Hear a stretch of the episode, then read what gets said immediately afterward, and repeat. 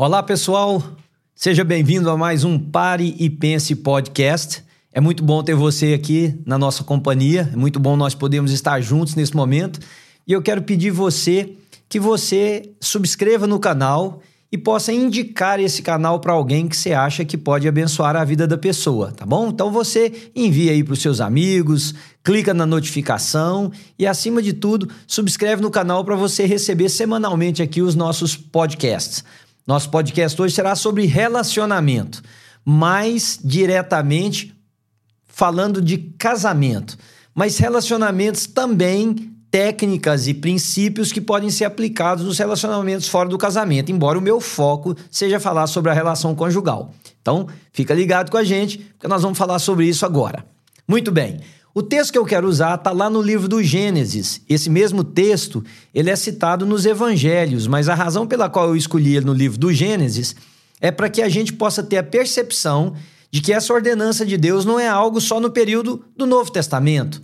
Não é algo que aconteceu só lá na vida e no ministério de Jesus. Nós estamos falando de um texto que está no segundo capítulo do livro do Gênesis, bem no momento da criação, onde Deus está determinando como as coisas deveriam acontecer. E no capítulo de número 2, ele diz, a palavra de Deus diz, que o Senhor fez cair um profundo sono sobre o homem, que ele havia, havia acabado de criar. Ele retirou uma das costelas fechou o lugar com carne, com a costela que havia tirado do homem, o Senhor Deus fez uma mulher e a trouxe. Diz o versículo 23 assim: Disse então o homem: Esta sim é osso dos meus ossos e carne da minha carne. Ela será chamada mulher, porque do homem foi tirado. Agora, o versículo 24, que é o tema da nossa reflexão, do nosso diálogo aqui hoje, é: Por essa razão o homem deixará pai e mãe e se unirá à sua mulher, e eles se tornarão uma só carne. Esse texto está repetido em Mateus e Marcos. Esse texto está presente no Novo Testamento, quando Jesus está ensinando os seus seguidores sobre essa questão da relação conjugal, quando Jesus foi indagado se era lícito dar uma carta de divórcio por qualquer questão a uma mulher, os religiosos tentando pegar Jesus no contrapé, Jesus cita esse texto que está aqui na, no início, na criação. Deixa eu é, dar a vocês algumas dicas nesse nosso encontro sobre casamento, sobre preservação da união conjugal, sobre preservação da família. Nós vamos, eu vou gravar dois ou três podcasts com essa mesma temática, e isso nasceu da minha preocupação, do que eu tenho visto acontecer com os casamentos, das infidelidades conjugais, das quebras de compromisso, de famílias sendo destruídas, e, e você não tem ideia do que uma família destruída pode deixar de legado para os filhos, sofrimento, crianças que crescem com trauma, meninas que depois não conseguem ter bons relacionamentos porque a figura paterna quebrou um princípio, quebrou uma, uma ideia que ela havia construído sobre o homem, né? porque o, o homem, o pai, é, é um super-herói para os filhos, mas principalmente para a menina.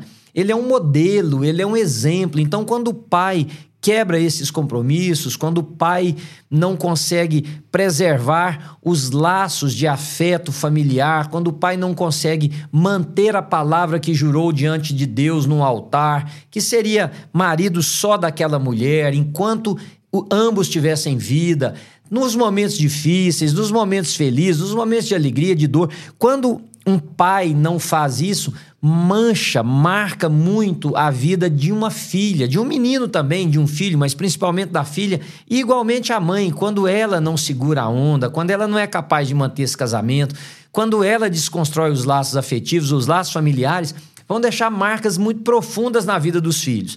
Então, vendo todas essas coisas, o nível escandaloso de divórcio que acontece nos nossos dias, é o nível assim enorme de divórcio entre cristãos. Eu gostaria de conversar sobre isso em alguns aqui dos nossos encontros para trazer algumas clarezas, alguns princípios que possam ajudar você que está vivendo um momento difícil no seu casamento. Você que não está, pode também ouvir e aprender agora para que quando os ventos vierem, você possa permanecer firme. Então, o primeiro princípio é esse aqui: casamentos passam por problemas. A gente cria uma vida idealizada e, principalmente, quando o casamento está se aproximando, parece que é aquela coisa assim, simplesmente platônica, né? Aquele amor maravilhoso, é, é, é um símbolo de que a felicidade está batendo a porta e de que vai viver um, um conto de fadas e de que a vida será toda colorida e de que nunca vai haver momentos difíceis. Esta não é a realidade do casamento. Todo casamento tem problemas. Por quê? Por algumas razões muito simples. Porque são dois seres humanos tentando conviver.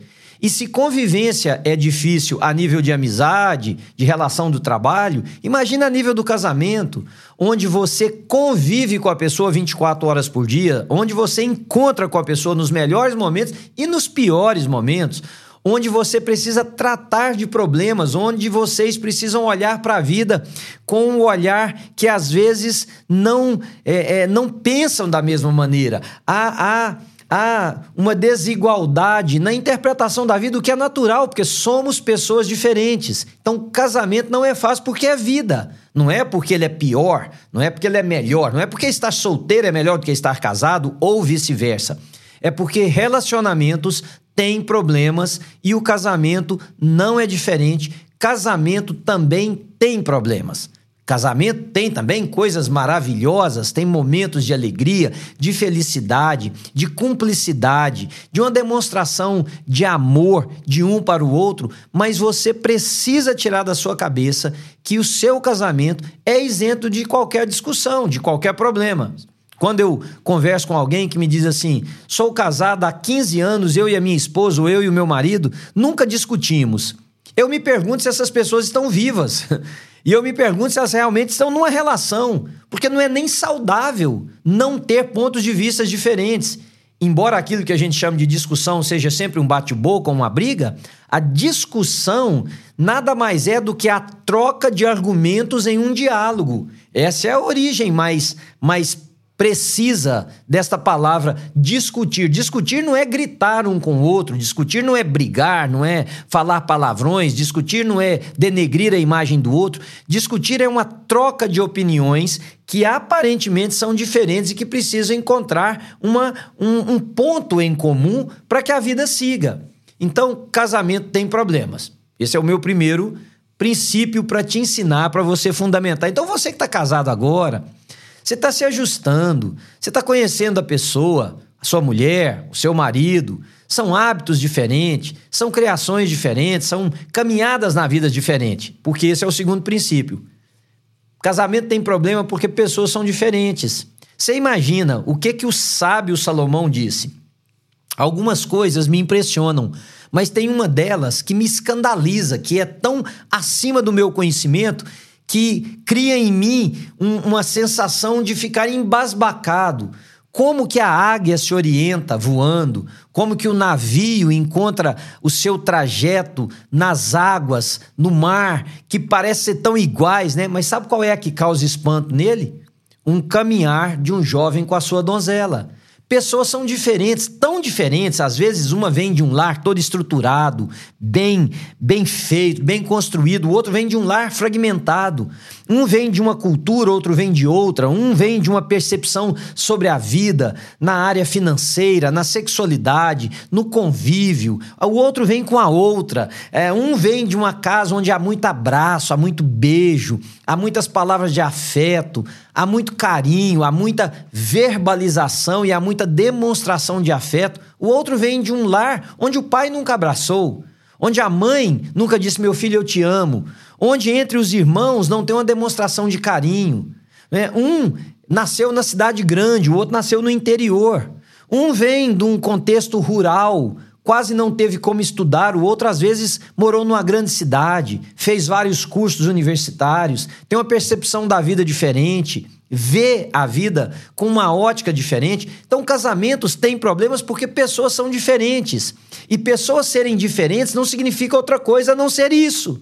Somos diferentes. Não quer dizer que um é melhor do que o outro, que o outro é pior, que um está abaixo, que o outro está acima. Não. Quer dizer apenas que a vida reservou para cada um uma caminhada que teve uma estrada diferente aí nessa, nessa formação de quem nós somos. Então o casamento tem problemas porque pessoas são diferentes. Agora, o terceiro princípio que eu quero te ensinar combate esses dois.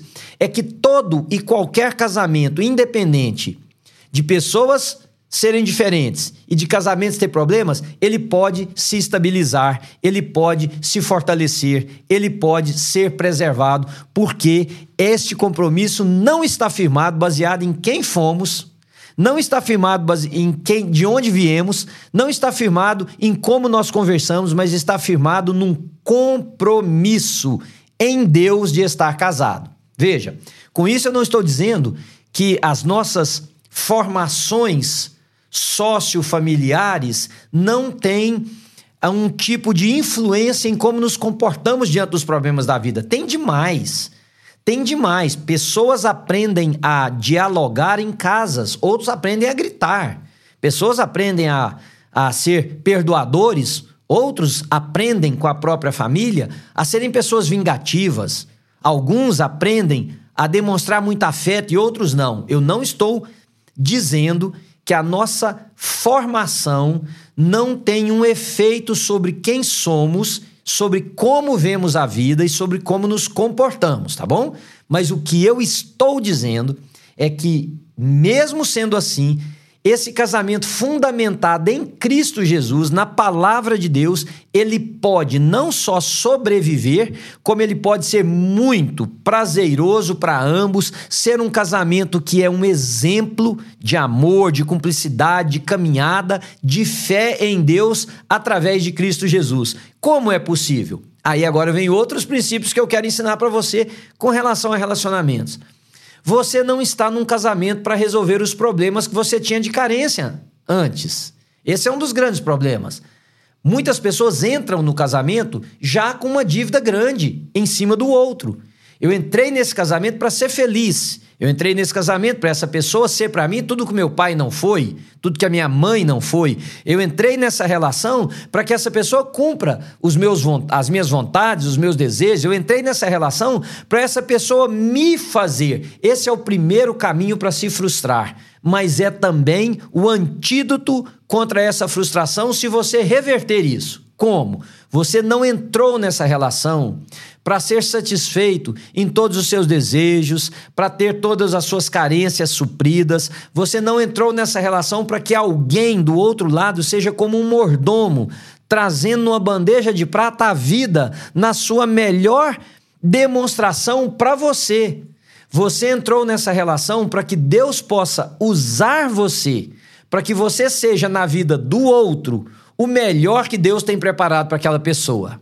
Então eu entrei num casamento com o desejo de ser feliz, é claro, mas eu não posso olhar a minha esposa, você não pode olhar o seu marido ou a sua esposa como aquele que vai resolver os problemas e as carências que você tem na vida, porque não vai dar certo.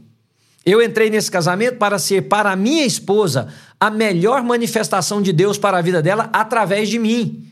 Então, qual é o princípio subsequente a esse? É que eu tenho um papel para desempenhar na minha relação conjugal que vai levar minha esposa a perceber a presença de Deus nessa relação. Você, mulher, tem um papel a desempenhar no seu casamento, onde o seu esposo vai perceber a presença de Deus nesse relacionamento por sua causa. Veja, isso muda completamente. Isso muda completamente a percepção de como nós devemos viver, de como nós devemos nos relacionar um com o outro. Hoje eu quero apenas lançar princípios, porque no próximo episódio desse podcast nós vamos pegar esses princípios e abri-los um pouco mais, olhar de forma mais macro para esses princípios. O próximo que eu quero ensinar você ou ajudar você a pensar é que, embora a sexualidade seja algo extremamente importante no casamento, nenhum casamento se sustenta somente devido ao sexo. Porque há casais que resolvem inclusive os problemas numa relação sexual. casal tá brigado, não conversa e acha que fazer amor vai resolver os problemas. Acha que irem para a cama juntos vai resolver os problemas. Os casais esquecem que o tempo passa, que a gente envelhece, que a beleza física diminui, que a vitalidade começa a ceder no esforço pela idade de combater a nossa vida. É comum, a Bíblia diz que quem vive muitos anos, muito dele é enfado, é cansaço. A vida tem cursos, a vida tem estágios, a vida tem períodos, e há pessoas que imaginam que vão ser viris como sempre foram, que vão ter o mesmo nível de desejo sexual que tinham sempre. Isso não será assim. Há mudanças, inclusive fisiológicas, no homem e na mulher. Algumas pessoas, devido a uma enfermidade, podem ter uma diminuição do desejo pela sexualidade até precocemente. Se o seu casamento for baseado no fato de que você tem uma parceira ou um parceiro para sexo, esse casamento está enfadado ao fracasso. Em algum momento, porque a sexualidade não será no mesmo nível, com a mesma constância, com a mesma intensidade pelo resto da vida de vocês. A outra coisa, que é um princípio também para preservarmos, o erro de imaginar que ninguém vai mudar através dos anos. Então você casa com um homem ou com a mulher que você casou e de repente, pelo passar dos anos, pelas lutas, o físico muda. Um engorda muito, o outro emagrece, um tem muita ruga, o outro envelhece nisso, nesse aspecto, naquele aspecto. Um o cabelo já não é tão bonito mais quanto era, isso. E aí o que que acontece? Acontece que você começa a desencantar daquela imagem bonita que você teve décadas atrás. O envelhecimento é parte da vida. Saber amar o nosso companheiro nas diferentes fases da vida é a mais pura expressão de amor. Aquela beleza da juventude, que é maravilhosa, ela vai cedendo espaço a outros tipos de beleza com o passar do ano, mas entenda: se você não morrer, você vai envelhecer. O seu cônjuge vai envelhecer. E a pergunta que vocês precisam fazer é: que base sustenta essa nossa relação? É apenas a beleza física? Se for, seu casamento está enfadado ao fracasso, porque ela não resistirá ao tempo. O tempo é implacável. A pele perde a elasticidade, você começa a ter rugas, alguns quilos a mais acumulados aqui e acolá, doenças que aparecem. Fatal, fatal. Você, se não morrer, vai passar por isso. Então, para encerrar esse podcast inicial nosso sobre relacionamento conjugal, eu queria fazer uma pergunta que eu sei não vou ter resposta porque eu estou aqui falando com vocês apenas, não estou ouvindo vocês. O que é que sustenta um casamento, então? Se não é a sexualidade somente, se não é a beleza física somente, se não é os votos que fizemos lá no altar, o que é que sustenta esse casamento? O que é que sustenta um casamento? E eu queria lançar um princípio aqui hoje. O que sustenta um casamento é um pilar chamado compromisso com Deus. Não é compromisso com o parceiro, não é. Por mais que você pense que sim, ah, eu amo meu marido, eu amo a minha mulher, não é com o parceiro. Sabe por quê? Todos nós, a despeito do quanto amamos aquele que está conosco, nosso marido, a nossa esposa, por mais que a gente ame, há momentos que você está só. Há momentos que mais ninguém vai ver o que, que você está fazendo. Há momentos que ninguém vai descobrir o que você fez ou o que você está fazendo. Há cidades que você está que não tem ninguém por perto que te conhece. Há viagens que você faz que ninguém sabe quem você é. Há momentos em que o olhar do outro não está sobre nós. Então, o que, que sustenta essa relação? É o compromisso com Deus. Eu e você que somos casados temos um compromisso com Deus de ser para uma pessoa o cônjuge que Deus colocou na vida dela. E aí, por que, que eu estou dizendo para você que é isso que sustenta?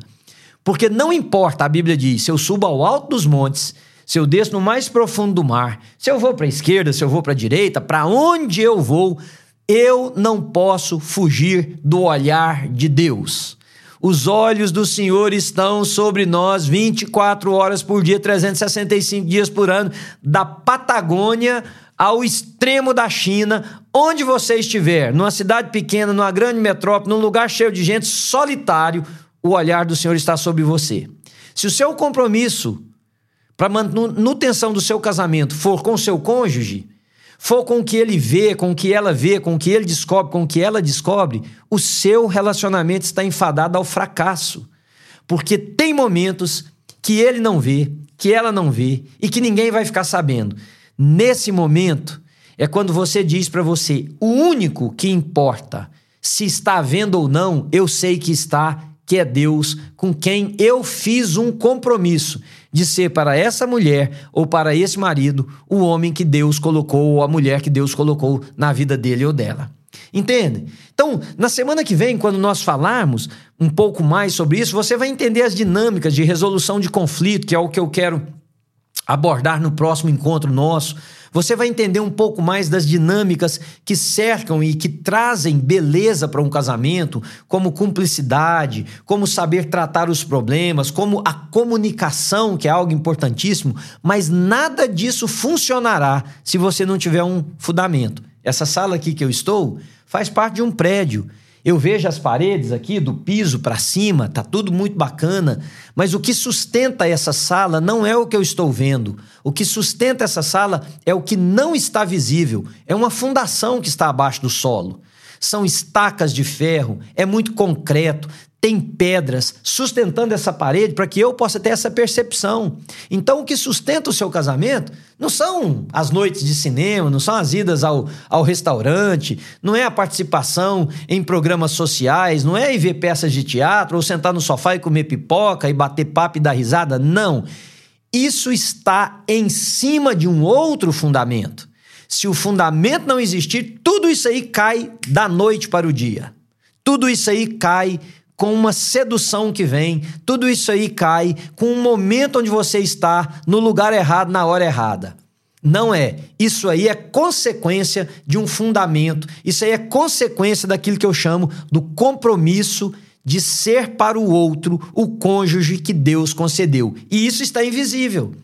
Então, se você não tiver um compromisso com Deus, de ser para a sua companheira, para o seu companheiro, o cônjuge que Deus escolheu para estar lá, quando as situações vierem, quando as propostas vierem, quando as seduções vierem, você vai cair e o seu casamento vai acabar e será uma grande desgraça para você, para sua esposa ou marido, para os seus filhos, porque o que sustenta não é o que está aparente, o que sustenta é o que está invisível. Então eu vou encerrar dizendo para você o seguinte: você quer um bom casamento?